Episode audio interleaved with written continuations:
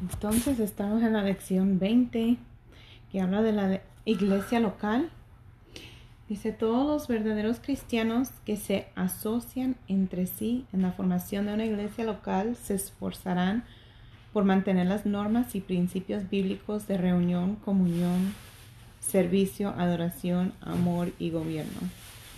A la vez que cada iglesia local disfruta de cierto grado de autonomía en el manejo de sus asuntos, reconocerá siempre que como parte integrante de la Iglesia de Jesucristo decidirá sus asuntos en armonía y conformidad con los postulados bíblicos del Nuevo Testamento, que repudia toda politiquería en las iglesias y en las convenciones en favor o en contra de candidatos a cargos locales, nacionales o de pastor.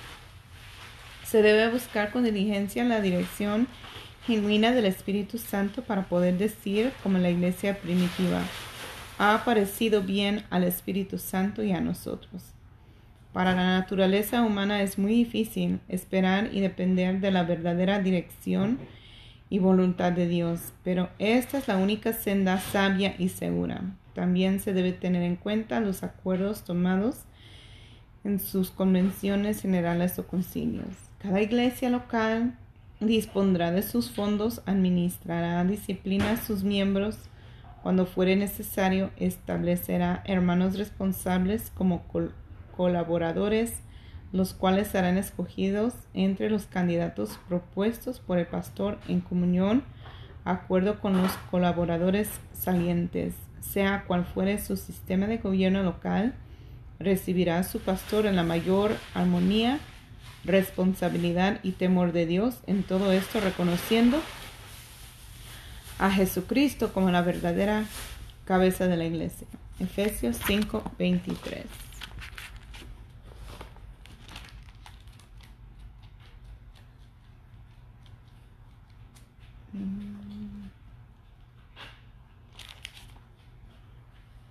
Efesios 5, 23 dice, Ah, lo voy a leer desde el 22. Las casadas estén sujetas a sus propios maridos como al Señor, porque el marido es cabeza de la mujer, así como Cristo es cabeza de la iglesia, la cual es su cuerpo y él su Salvador. Dice ah, el Espíritu Santo como su verdadero dirigente. Ah, Juan 14, 18.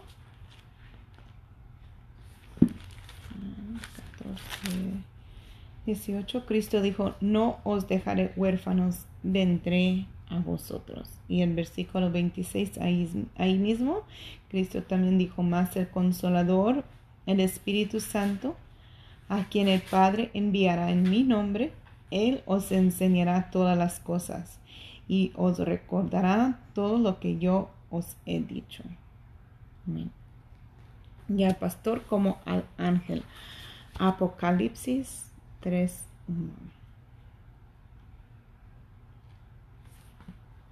Cristo dijo, escribe al ángel de la iglesia en Sardis, el que tiene los siete espíritus de Dios y las siete estrellas, dice esto. Yo conozco tus obras que tienes nombre de que vives y estás muerto. Ok, dice, ¿quién tendrá que rendir cuentas al Señor? Hebreos 13, 17. Obedecer a vuestros pastores y sujetaos a ellos, porque ellos velan por vuestras almas como quienes han de dar cuenta, para que lo hagan con alegría y no quejándose, porque esto no os es provechoso.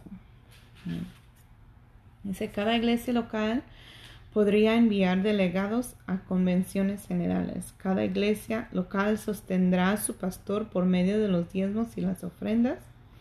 Eso ya hemos hablado en el pasado, pues eso no aplica aquí por cuanto este, mi esposo trabaja.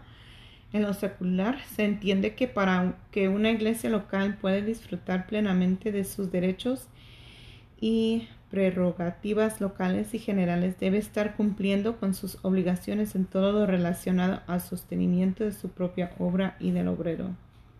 Se comprende que el pastor y la iglesia tienen responsabilidades mutuas, al mismo tiempo que el pastor realizará sus mejores esfuerzos para administrar a la iglesia el mensaje puro de la palabra de Dios y de servirle en todas aquellas cosas concernientes a su ministerio cristiano, la iglesia por su parte está llamada a considerar al pastor como mensajero de Dios, a acatar sus enseñanzas bíblicas, a seguir su santo ejemplo, a imitar su fe, a respetarlo y a estimarlo, a orar por él, a sostenerlo y a obedecerlo.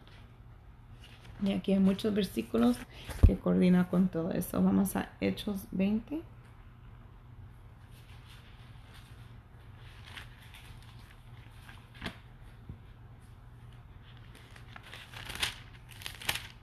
Versículos 27 y 28.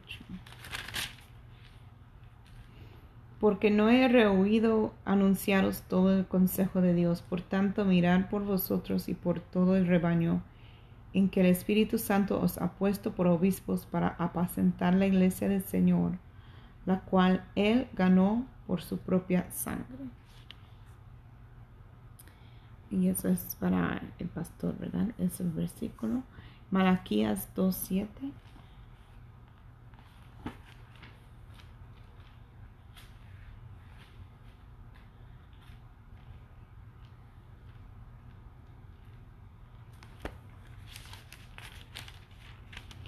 porque los labios del sacerdote han de guardar la sabiduría, y de su boca el pueblo buscará la ley, porque mensajero es de Jehová de los ejércitos. Gálatas 4:15.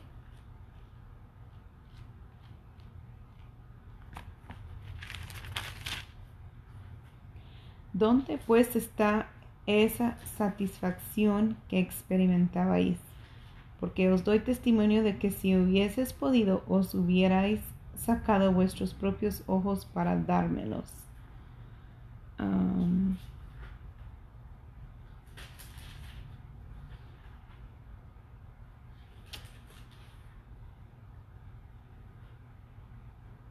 Voy a leer desde el,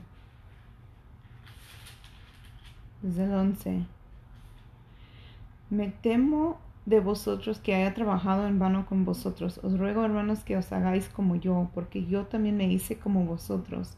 Ningún agravio me habéis hecho, pues vosotros sabéis, a causa de una enfermedad del cuerpo, os anuncié el Evangelio al principio, y no me despreciasteis ni desechasteis por la prueba que tenía en mi cuerpo. Antes bien me recibisteis como a un ángel de Dios, como a Cristo Jesús ¿Dónde pues está esa satisfacción que experimentabais? Porque os doy testimonio de que si hubieses podido, os hubiera sacado vuestros propios ojos para dármelos. esa relación entre como oveja y pastor, ¿verdad? Em, vamos a 1 de Corintios 11, 2.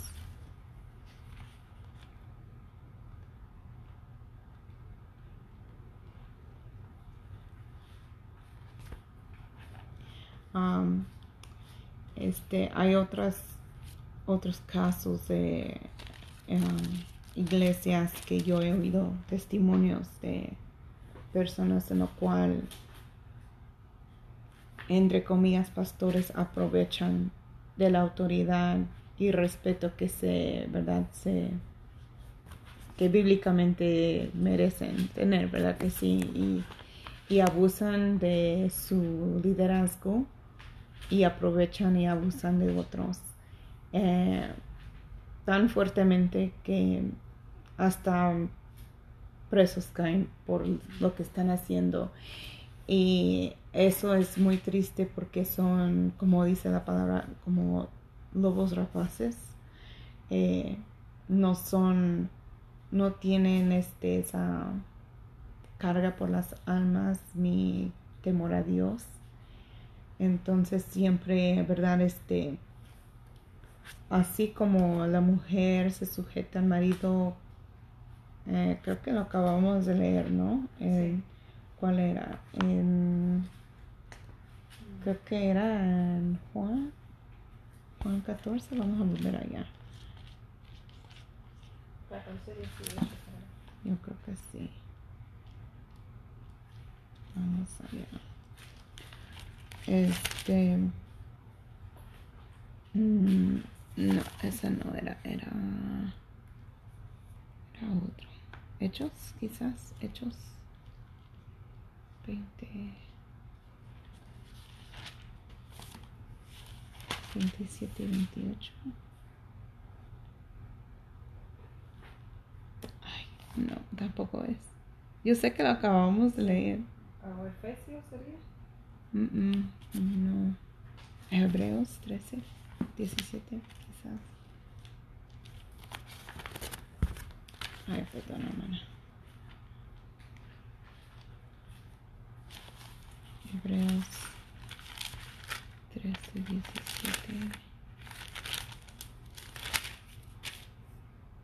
Sí, aquí. Yo sé que lo acabamos de leer, pero pues básicamente como en el Señor la mujer se sujete a su marido en el Señor. Y así también, pues ah, en Hebreos 13, 17 habla obedecer a vuestros pastores y sujetaos a ellos. Que ellos velan por vuestras almas como quienes han de dar cuenta, para que lo hagan con alegría y no quejándose, porque esto no os es provechoso. Entonces, eh, uno, un pastor que está velando por las almas de sus ovejas se va a preocupar y nunca hacer mal ni daño ni maldad a las ovejas ni a nadie. Pero eh, así como la mujer se sujeta al Señor, a su esposo en el Señor, así también si, ¿verdad? Este, todo conforme a la palabra, nunca se, se hace cosas nomás porque tiene título sabiendo que es antibíblico o va en contra de Dios, porque todo tiene que, que coordinar.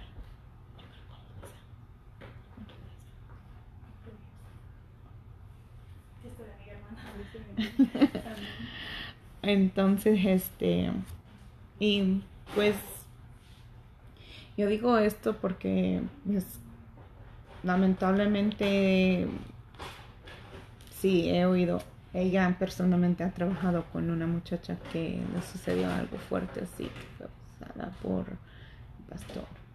Y, y duró años así. Y, y, el enemigo es astuto, incluso líderes de niños, lo, mismo. Entonces siempre es conforme, ¿verdad? Conforme Dios. Si si cualquier líder, cualquier pastor pide o está ¿verdad? haciendo cosas indebidas que van contra de, no hay necesidad de sujetarse en ese entonces. Más bien hay que hablar claro. Ah, quisiera yo tener a la mano donde lo dice, pero la Biblia nos habla cuando vemos que hay algo que está mal. Y esto es en lo general, ¿no? O sea, eh, en esta iglesia donde sea, pero eh, siempre si ve que algo está mal, que hay un líder o un hermano o una hermana que va en contra de la palabra del Señor, hablar directamente con esa persona, decir, la palabra de Dios nos dice así, en el amor de Cristo, ¿verdad? Si sigue, entonces se dice reunir otros hermanos para que haya testigos, a volver a, a exhortar a la persona, esto no está bien. Si todavía no hacen caso, entonces involucrar la iglesia completa, decir, llamar la atención. Eh, porque no se puede ocultar las cosas. Y como quiera, no hay nada oculto delante de Dios, todo sale a la luz. Todo sale a la luz. Entonces, este, este es un comentario que yo hago en paréntesis, ¿verdad? Porque lamentablemente eh, ha, ha, habido casos fuertes y hay que hablarlo. No, no me gusta que que ignoremos, ¿verdad? Eh, las maquinaciones del enemigo. Entonces, sí, obedecer y sujetar al pastor, pero siempre sabiendo que va conforme a la palabra de Dios y que el pastor también esté sujeto a Dios.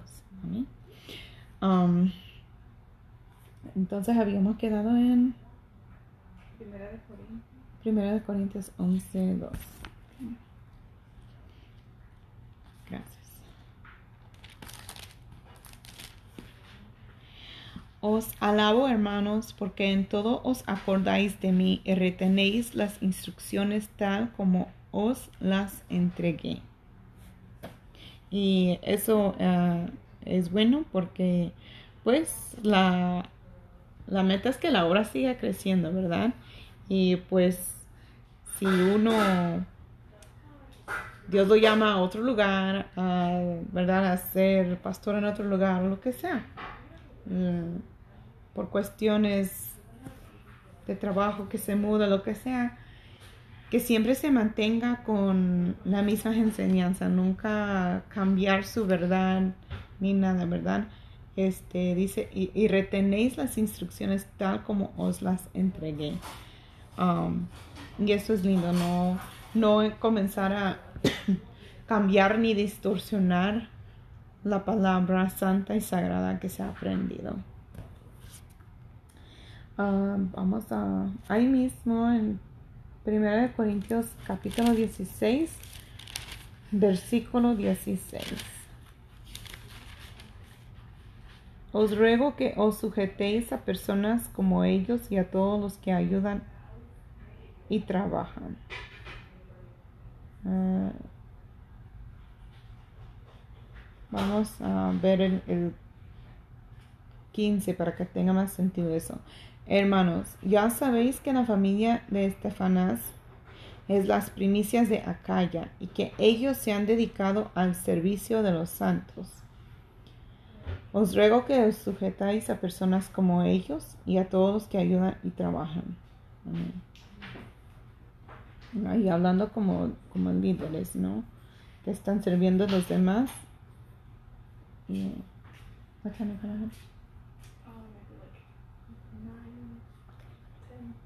Mm, okay.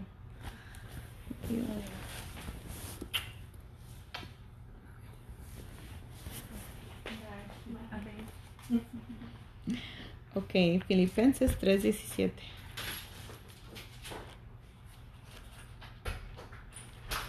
Thank you, honey, for dinner. Filipenses 3:17 nos dice, hermanos, sed imitadores de mí y mirad a los que así se conducen según el ejemplo que tenéis en nosotros. Ah, ¿Quién escribió esto? Pablo. Pablo eh, está diciendo, sed imitadores de mí y pues ya he estudiado, leído algo de la historia de Pablo. Ha sido un buen, excelente um, ejemplo después de convertir a Cristo. Um, ok, vamos a continuar con Colosenses 4.3. Colosenses 4.3.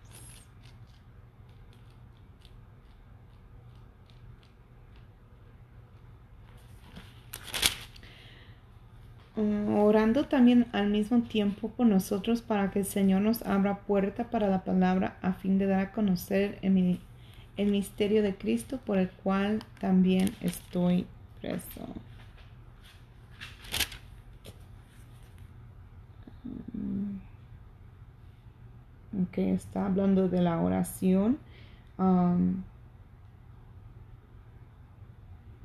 que hay que estar orando por el pastor, pero pues también es nuestro deber, o sea, orar el uno por el otro. Y segundo de Tesalonicenses 3.1. Por lo demás, hermanos, orar por nosotros para que la palabra del Señor corra y sea glorificada así como lo fue entre vosotros. y el 2 dice, para que seamos librados de hombres perversos y malos, porque no es de todos la fe. Amén. Y Galatas 6, 6.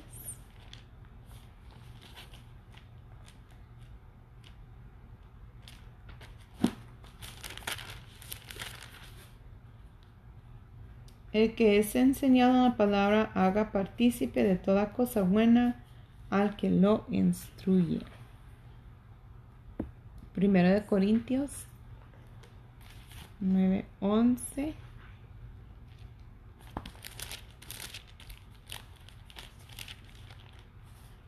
Si nosotros sembramos entre vosotros lo espiritual, ¿es gran cosa si cegaremos de vosotros lo material? Mm, eso está hablando de sostener al pastor. Como digo, o sea, eso no aplica aquí. El 14 habla de lo mismo. Así también ordenó el Señor a los que anuncian el Evangelio que vivan del Evangelio. Lucas 17.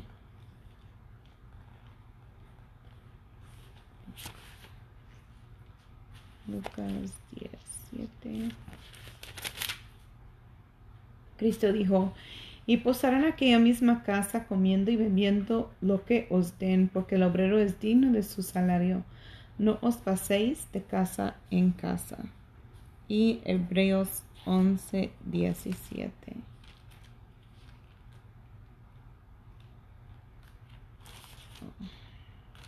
Hebreos 11, 17. Por la fe, Abraham, cuando fue probado, ofreció a Isaac, y el que había recibido las promesas ofrecía su unigénito.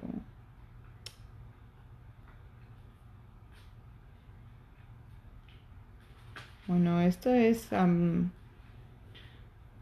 esto habla de Abraham obedeciendo a Dios, pero eh, no sé si eso bueno, era buen ejemplo para que los pastores, los las ovejas obedecieran al pastor, pero eso es lo que eligieron ellos. Ah, ¿Tiene preguntas acerca de la iglesia local? No. Entonces seguimos con la lección 21 que dice colaboradores. Cuando el crecimiento de la iglesia lo amerite, Conviene que cada iglesia local tenga un cuerpo de colaboradores o diáconos que estará compuesto por el pastor, que será su presidente, y de tres a cinco personas de ambos sexos, no habiendo más hermanas que hermanos, quienes serán establecidos según lo estipulado en la lección anterior, párrafo 3. Este cuerpo de colaboradores trabajará por la buena marcha de todas las actividades de la iglesia y por su desarrollo espiritual, numérico y material. Hechos 6, 3.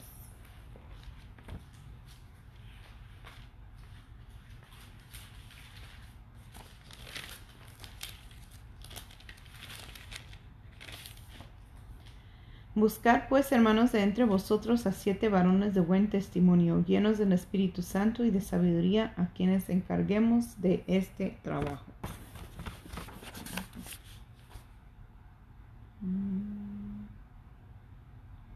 ¿Cuál es el trabajo que decían? En el 2 dice, entonces los doce convocaron a la multitud de los discípulos y dijeron, no es justo que nosotros dejemos la palabra de Dios para servir a las mesas. Eh, en el 11 está hablando de que las viudas, de las viudas, uh, era la, el deber y la responsabilidad de la, ¿cómo le dicen? En la iglesia primitiva, que literalmente sostenía, sostenían a las viudas les daban de comer literalmente. Entonces eh, está diciendo, es mucho trabajo para nosotros, o sea, no podemos hacerlo todo. Entonces es aquí que dice, pues buscar pues entre hermanos de entre vosotros a siete varones de buen testimonio, llenos del Espíritu Santo y de sabiduría, a quien encarga, encarguemos de este trabajo. Entonces, ah, parece algo sencillo, ni, ni gran cosa, servir a unas viudas su comida, pero ¿qué requisito pusieron? De buen testimonio y llenos del Espíritu Santo y de sabiduría. Porque si vamos a poner gente a trabajar, tienen que tener esas calidades para poder hacer cualquier trabajo. Mm. Entonces, pues, eso es um, un ejemplo ahí. Dice Tito 1.5.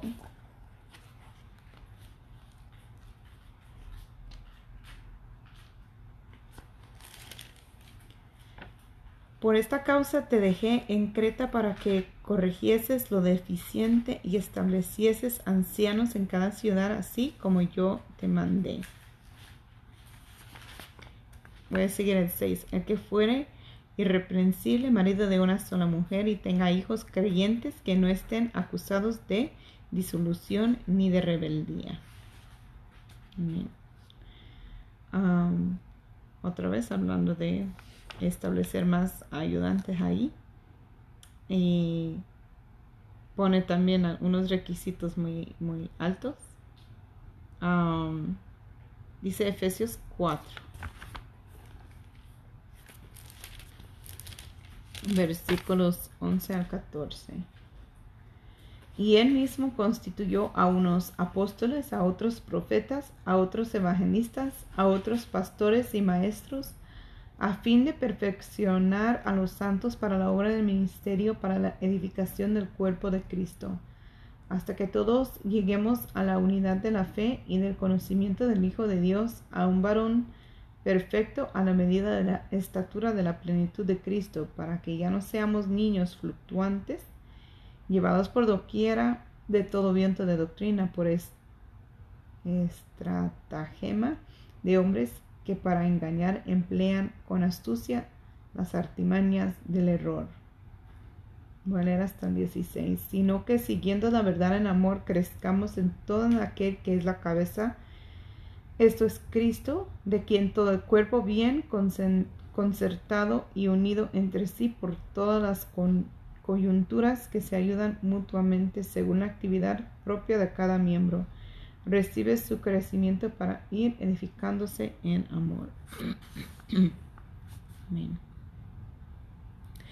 Ah, dice, visitarán los enfermos, cuidarán del aseo y del ornato de, la cara de Dios, ornato de la cara de Dios y realizarán toda la labor que el pastor les encomendare tendiendo, no, tendiente al adelanto de la obra.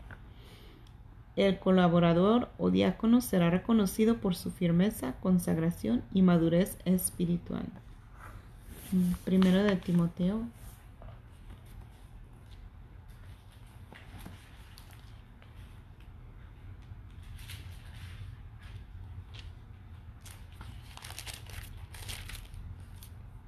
capítulo 3, versículos 8 al 13. Los diáconos asimismo deben ser honestos, sin doblez, no dados a mucho vino, no codiciosos de ganancias deshonestas, que guarden el misterio de la fe con limpia conciencia. Y estos también sean sometidos a prueba primero, y entonces ejerzan el diaconado si son irreprensibles. Las mujeres asimismo sean honestas, no calumniadoras, sino sobrias, fieles en todo. Los diáconos serán maridos de una sola mujer y que gobiernen bien sus hijos y sus casas, porque los que ejerzan bien el diaconado ganan para sí un grado honroso y mucha confianza en la fe que es en Cristo Jesús. Dice de entre los colaboradores, el pastor, conforme lo estipulado en la lección anterior, párrafo 3, nombrará un secretario y un tesorero o un secretario tesorero. Ah, pues aquí en el estado de Georgia se requiere que sean dos personas distintas.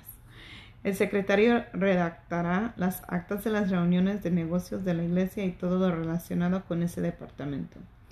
El tesorero mantendrá una relación de las entradas y salidas financieras de la iglesia para ser informado cuando fuere estipulado. El cuerpo de colaboradores presidido siempre por el pastor actuará como comité de disciplina.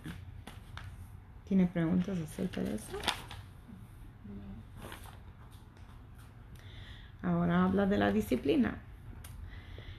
Cuando algún, miembro fuere acusado de una falta de tal naturaleza que afecta la armonía y el testimonio de la iglesia, el acusado será llamado ante el comité de disciplina, o sea, el cuerpo oficial. Vamos a Mateo 18.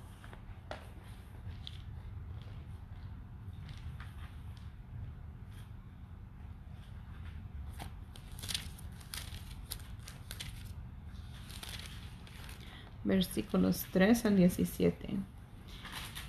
Y dijo, de cierto os digo que si no os volvéis y os hacéis como niños, no entraréis en el reino de los cielos. Así que cualquiera que se humille como este niño es el mayor en el reino de los cielos. Um, Y cualquiera que reciba en mi nombre a un niño como este, a mí me recibe. Y cualquiera que haga tropezar a alguno de estos pequeños que creen en mí, mejor le fuera que se le colgase al cuello una piedra de molino de asno y que se le hundiese en lo profundo del mar. Ay del mundo por los tropiezos, porque es necesario que vengan tropiezos, pero ay de aquel hombre por quien viene tropiezo. Por tanto, si tu mano o tu pie te es ocasión de caer, córtalo y échalo de ti. Mejor te es entrar en la vida cojo o manco que teniendo dos manos o dos pies ser echado en el fuego eterno. Y si tu ojo te es ocasión de caer, sácalo y échalo de ti. Mejor te es entrar con un solo ojo en la vida que teniendo dos ojos ser echado en el infierno de fuego. Mirad que no menospreciéis a uno de estos pequeños, porque os digo que sus ángeles en los cielos ven siempre el rostro de mi Padre que está en los cielos, porque el Hijo del Hombre ha venido para salvar lo que se había perdido.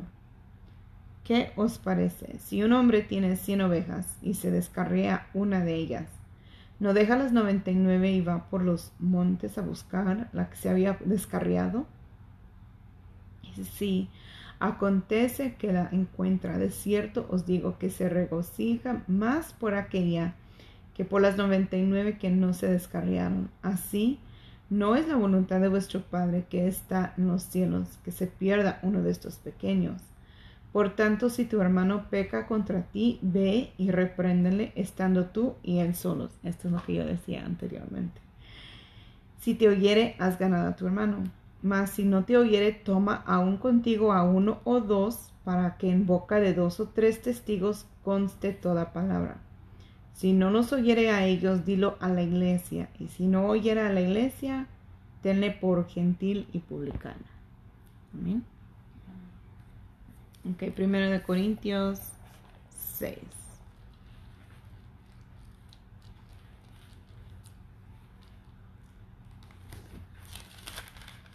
versículos 1 al 5. Voy a leerlo. Están largas, están 10. Así pues nosotros como colaboradores suyos os exhortamos también a que no recibáis en vano la gracia de Dios, porque dice, en tiempo aceptable te he oído y en día de salvación te he socorrido. He aquí ahora el tiempo aceptable, he aquí ahora el día de salvación. No damos a nadie ninguna ocasión de tropiezo para que nuestro ministerio no sea vituperado. Antes bien, nos recomendamos en todo como ministros de Dios, en mucha paciencia, en tribulaciones, en necesidades, en angustias, en azotes, en cárceles, en tumultos, en trabajos, en desvelos, en ayunos, en pureza, en ciencia, en longanimidad, en bondad, en el Espíritu Santo, en amor sincero, en palabra de verdad, en poder de Dios, con armas de justicia, a diestra y a siniestra, por honra y por deshonra, por mala fama y por buena fama, como engañadores pero veraces, como desconocidos pero bien conocidos, como moribundos, mas he aquí vivimos, como castigados, mas no muertos, como entristecidos, mas siempre gozosos, como pobres, mas enriquecidos, a muchos como no teniendo nada más poseyéndolo todo.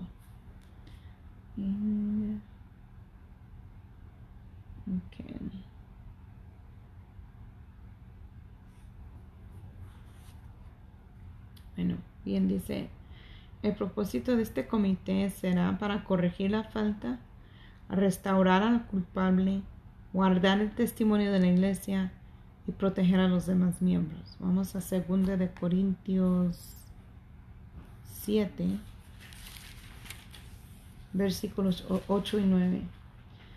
Porque aunque os contristé con la carta, no me pesa, aunque entonces lo lamenté, porque veo que aquella carta, aunque por algún tiempo os contristó, ahora me gozo, no porque hayáis sido contristados, sino porque fuisteis contristados para arrepentimiento, porque habéis sido contristados según Dios para que ninguna pérdida padecieses por nuestra parte.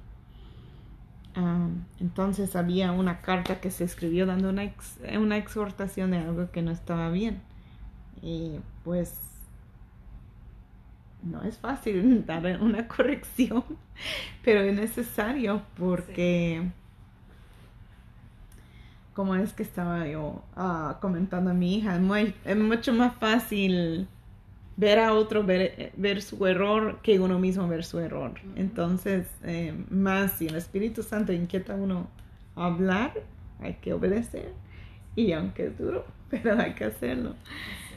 Gálatas 6, 1.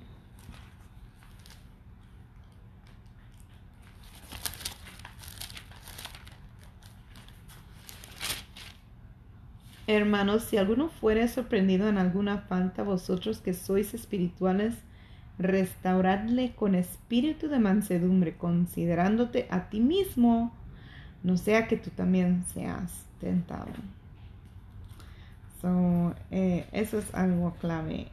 Restaurarle con espíritu de mansedumbre. um, porque nadie es exento de, ¿verdad? Eh, de estar en la misma situación. Entonces, eh, yo, yo había oído años atrás de un pastor que decía que uno tiene que hablar con, con, con sazón de canela, pero de polvo, no de, de palo, para no herir y lastimar. Y pues sí, o sea, guiado siempre por el Espíritu Santo nos va a guiar cómo hablar a los demás. En todo, en todo tiempo. Eh, Mateo 6, 14, 15.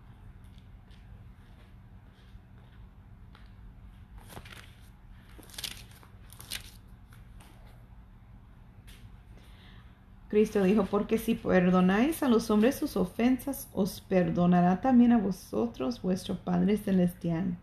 Mas si no perdonáis a los hombres sus ofensas, tampoco vuestro Padre os perdonará vuestras ofensas. Entonces, eso fue Mateo.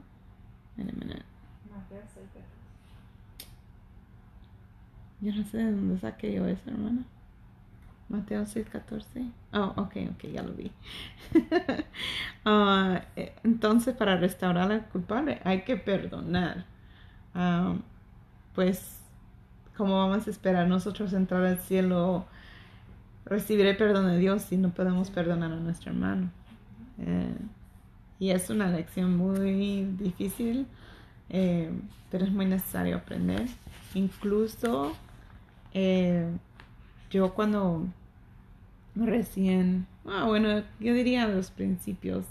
En el principio, cuando yo era, estaba yo comenzando el evangelio, ah, yo batallé con perdonar a mí misma por lo que había yo hecho antes de Cristo, entregar mi vida. Y Dios me redargulló y me dijo, estás pisoteando mi sangre por cuanto no te estás perdonando a ti misma. Estás diciendo que mi sangre no es suficiente para perdonar y borrar todo. Y yo dije, ¡Oh! y yo me sentí tan mal, yo me sentí como una bofetada, una cachetada fuerte de parte de Dios, o sea, que incluso uno tiene que perdonar a uno mismo. No tan solo perdonar a los demás, pero, o sea, si decimos, ay, es que no merezco, no, no, no, no, no merecemos nada.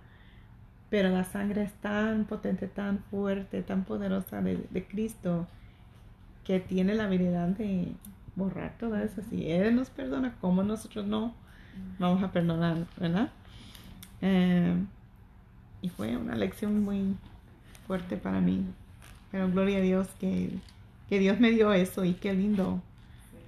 Eh, primero de Timoteo.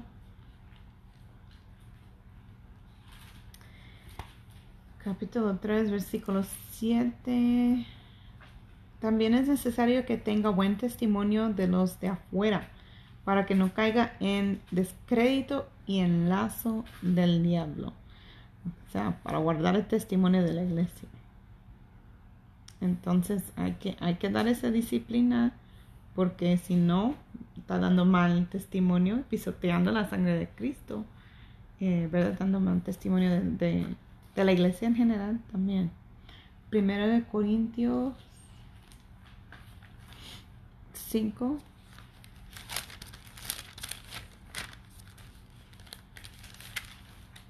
Versículos 6 y 7. No es buena vuestra jactancia. ¿No sabéis que un poco de levadura leuda toda la masa? Limpiaos pues de la vieja levadura para que seáis nueva masa, sin levadura como sois, porque nuestra Pascua, que es Cristo, ya fue sacrificada por nosotros. Entonces, eh, usa esos versículos para decir que el propósito de la disciplina también es para proteger a los demás miembros, porque si uno está, ¿verdad? Eh, se descubre que hay una persona haciendo tal cosita y no se corrige, no se dice nada, se hace como dicen la vista gorda, quizás los demás digan, pues ella lo está haciendo, no pasa nada, pues yo también. Y así, ¿verdad? Como, como dice aquí, un poco de levadura leuda toda la masa ya, ya entonces se convierte en gran problema y, y no. Entonces, por eso, pues sí, es necesaria la disciplina. Dice si al citar al, al, acusado este no quisiera comparecer, el comité procurará descubrir toda la verdad con los testigos y si fuere hallado culpable, le exhortará a arrepentirse con todo amor para que quede restaurado en el camino del Señor. ahí mismo, en 1 Corintios 5.3, ciertamente yo, ausente en cuerpo, pero presente en espíritu, ya como presente he juzgado al que tal cosa ha hecho, o sea, para descubrir toda la verdad. Y 2 Corintios 2, oh, ya lo leímos, 7, 8 de corregir la falta. Si el acusado se humillare, será perdonado. Mas conforme a la gravedad de la falta cometida, se le impondrá un periodo de disciplina que le privará de sus privilegios y actividades como miembro, con el propósito de someter a prueba la sinceridad de su arrepentimiento y para que los demás miembros y los del mundo vean su reestablecimiento en el Señor. Números 12.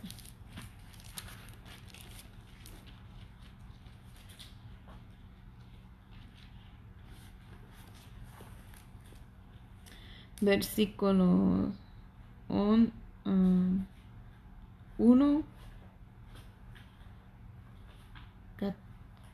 mm, creo que quiere decir 1, 14, 15, si no me equivoco. María y Aarón hablaron contra Moisés a causa de la mujer cusita que había tomado, porque él había tomado mujer cusita.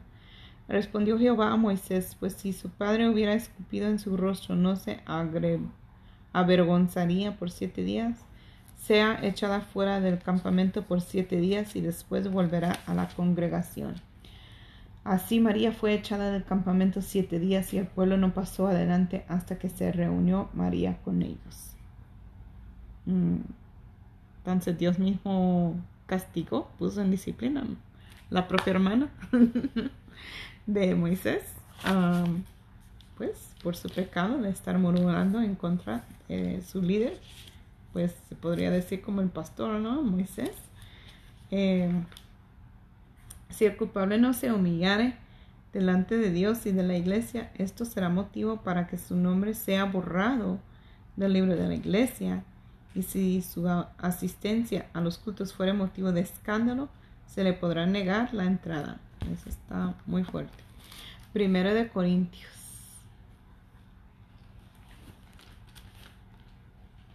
Primero de Corintios 5, 13.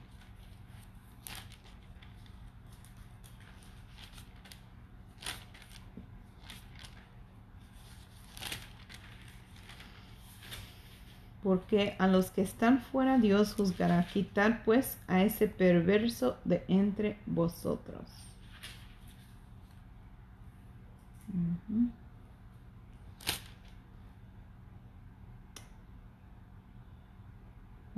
Bien. Estoy queriendo ver más o menos si está hablando de alguien específico, pero no, no lo veo así. Um, hay una tendencia innata en tratar de encubrir el pecado, pero el camino de victoria, de gozo y felicidad y de completo perdón es el arrepentimiento y la confesión. La confesión debe ser definida. El fiel seguidor de Jesucristo no desea encubrir su pecado, sino que lo trae a Dios en confesión. Salmo 51.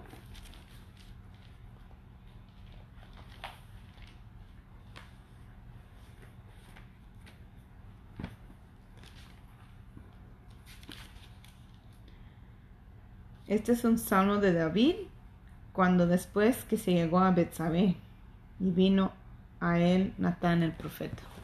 ¿Qué sabe la historia de esa? No.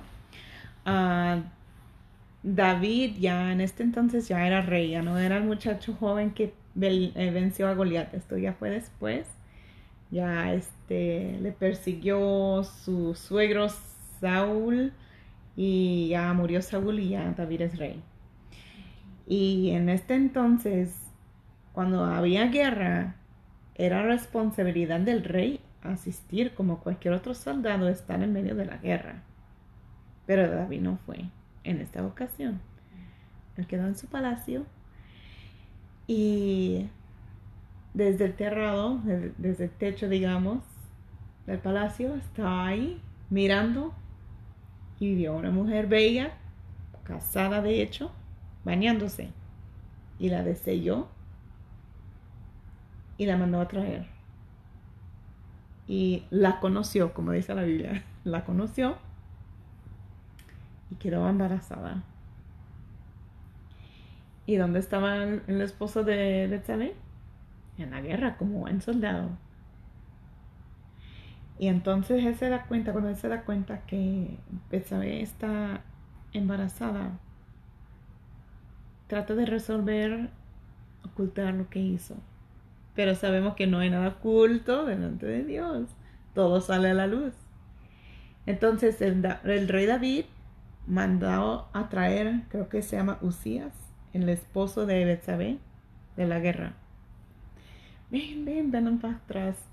Dice, ah, dame un reporte, ¿cómo va todo? Y dice, ve, ve a tu casa y disfruta a tu mujer y ya después vuelves a la guerra para que conoce a su esposa, ¿verdad? Y que aparenta que ella está encinta del, del marido. Pero este soldado dice, no, mi señor, ¿cómo yo voy a, estar disfrutando en mi casa, disfrutar de mi esposa, mientras los demás soldados están ahí perdiendo la vida y yo aquí? No, y no fue a casa. Entonces no le funcionó el plan a Rey David. Entonces el Rey David dice, ah, ahora qué voy a hacer, se va a dar cuenta la gente que está embarazada y yo por allá y, ¿verdad? Entonces sacó otro plan y qué mal que escribió ahí básicamente estoy, ¿verdad? Dando un resumen. Eh, básicamente escribió una carta diciendo, pon al, esposo de Betsabé enfrente de todos los otros soldados y que los demás retroceden, que quede enfrente para que a fuerza muriera. Enrolló ahí, ¿verdad? Eh, el papel, la hoja, eh, no sé cómo le dicen, ¿verdad? Sabemos que estaban antes los, los papeles así.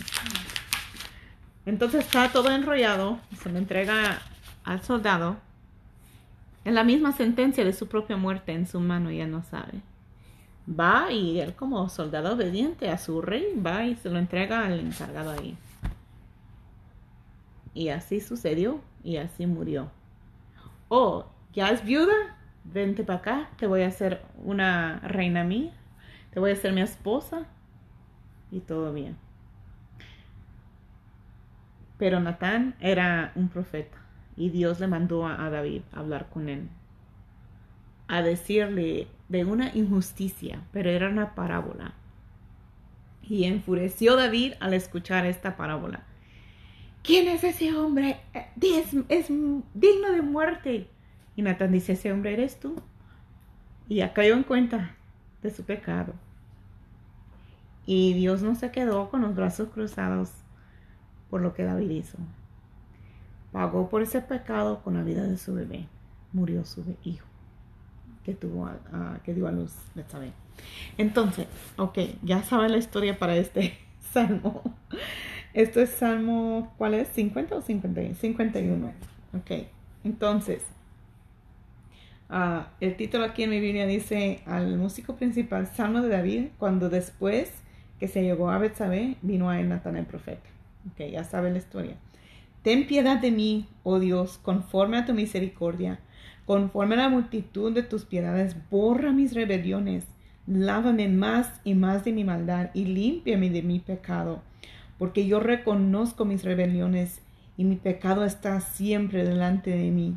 Contra ti, contra ti solo he pecado y he hecho lo malo delante de tus ojos, para que sea reconocido justo en tu palabra y tenido por puro en tu juicio. He aquí en maldad he sido formado y en pecado me concibió mi madre. He aquí tú amas la verdad en lo íntimo y en lo secreto me has hecho comprender sabiduría. Purifícame con hisopo y seré limpio. Lávame y seré más blanco que la nieve. Hazme oír gozo y alegría y se recrearán los huesos que has abatido. Esconde tu rostro de mis pecados y borra todas mis maldades. Crea en mí, oh Dios, un corazón limpio y, renueva un espíritu recto dentro de mí. No me eches de delante de ti y no quites de mí tu santo espíritu. Vuélveme el gozo de tu salvación y espíritu noble me sustente. Entonces enseñaré a los transgresores tus caminos y los pecadores se convertirán a ti. Líbrame de homicidios, oh Dios, Dios de mi salvación. Cantará mi lengua tu justicia. Señor, abre mis labios y publicará mi boca tu alabanza, porque no quieres sacrificio, que yo lo daría, no quieres holocausto. Los sacrificios de Dios son el espíritu quebrantado, al corazón contrito y humillado no despreciarás tú, oh Dios. Haz bien con tu benevolencia a Sión, edifica los muros de Jerusalén. Entonces te agradarán los sacrificios de justicia, el holocausto u ofrenda del todo quemada. Entonces ofrecerán becerros sobre tu altar. Entonces allí sí está demostrando un, un arrepentimiento genuino por su pecado, pecados. Sí. Um, ok, dice... La confesión debe ser definida. Pues ahí está, confesando a Dios todos sus pecados. Números 12, 11, yo creo que... No, no leímos. Vamos para allá. Números 11. Oh, no. 12, 11.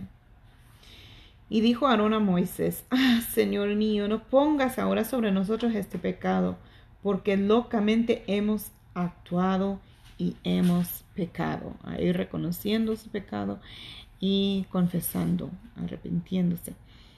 Según de Samuel 24,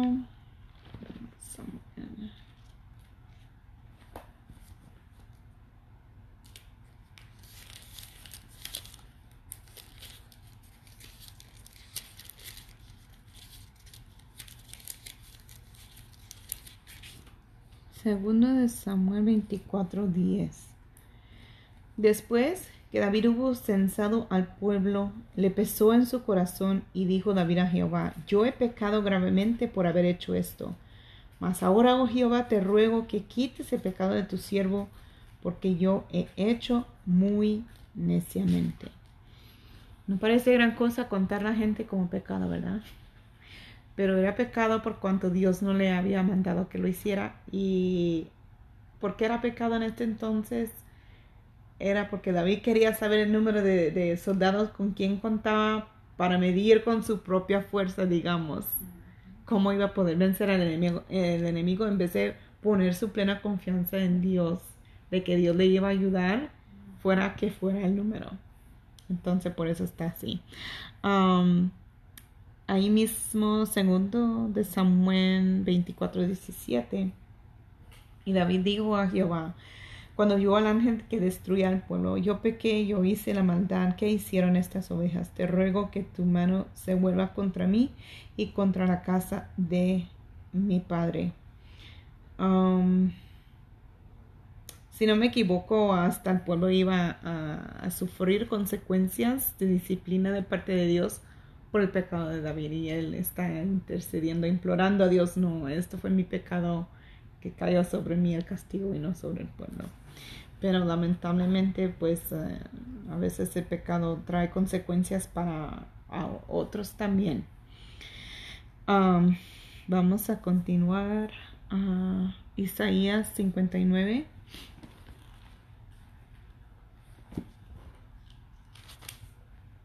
Versículos 12 al 14.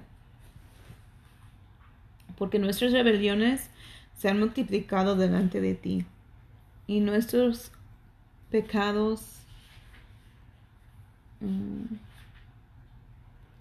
se me volvió, han atestiguado contra nosotros, porque con nosotros están nuestras iniquidades y conocemos nuestros pecados, el prevaricar y mentir contra Jehová y el apartarse de en pos de nuestro Dios, el hablar calumnia y rebelión, concebir y proferir de corazón palabras de mentira. Y el derecho se retiró y la justicia se puso lejos, porque la verdad tropezó en la plaza y la e-, equidad no pudo venir. Uh, Lucas 23, 41.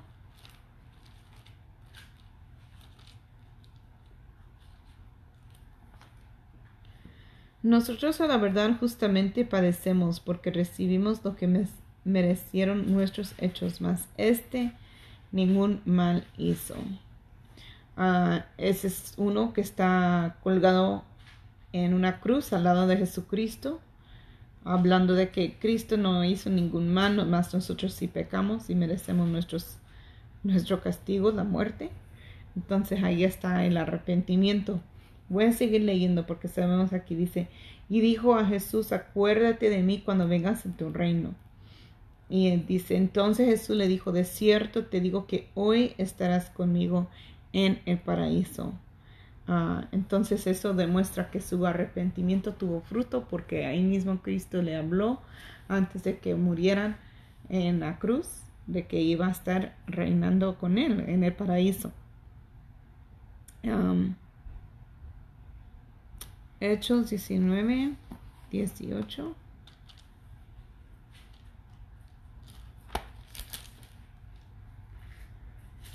Y muchos de los que habían creído venían confesando y dando cuenta de sus hechos.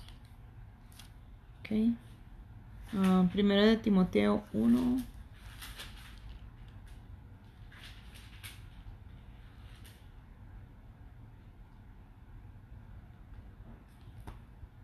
Versículos 13 y 15. Ah, voy a leer desde el 12. Doy gracias al que me fortaleció a Cristo Jesús nuestro Señor, porque me tuvo por fiel poniéndome en el ministerio, habiendo yo sido antes blasfemo, perseguidor e injuriador, mas fui recibido a misericordia porque lo hice por ignorancia en incredulidad y en el 15 dice, palabra fiel y digna de ser recibida por todos, que Cristo Jesús vino al mundo para salvar a los pecadores, de los cuales yo soy el primero. Y ese es el mismo Pablo que era Saulo, eh, que perseguía a Cristo, perseguía a los cristianos, pero Cristo le dijo, ¿por qué me persigues? Um, entonces él reconoce que él dice, yo soy el primero de los pecadores pero Cristo hizo una obra muy, muy linda y maravillosa en su vida. Um, y primero de Juan 1.9.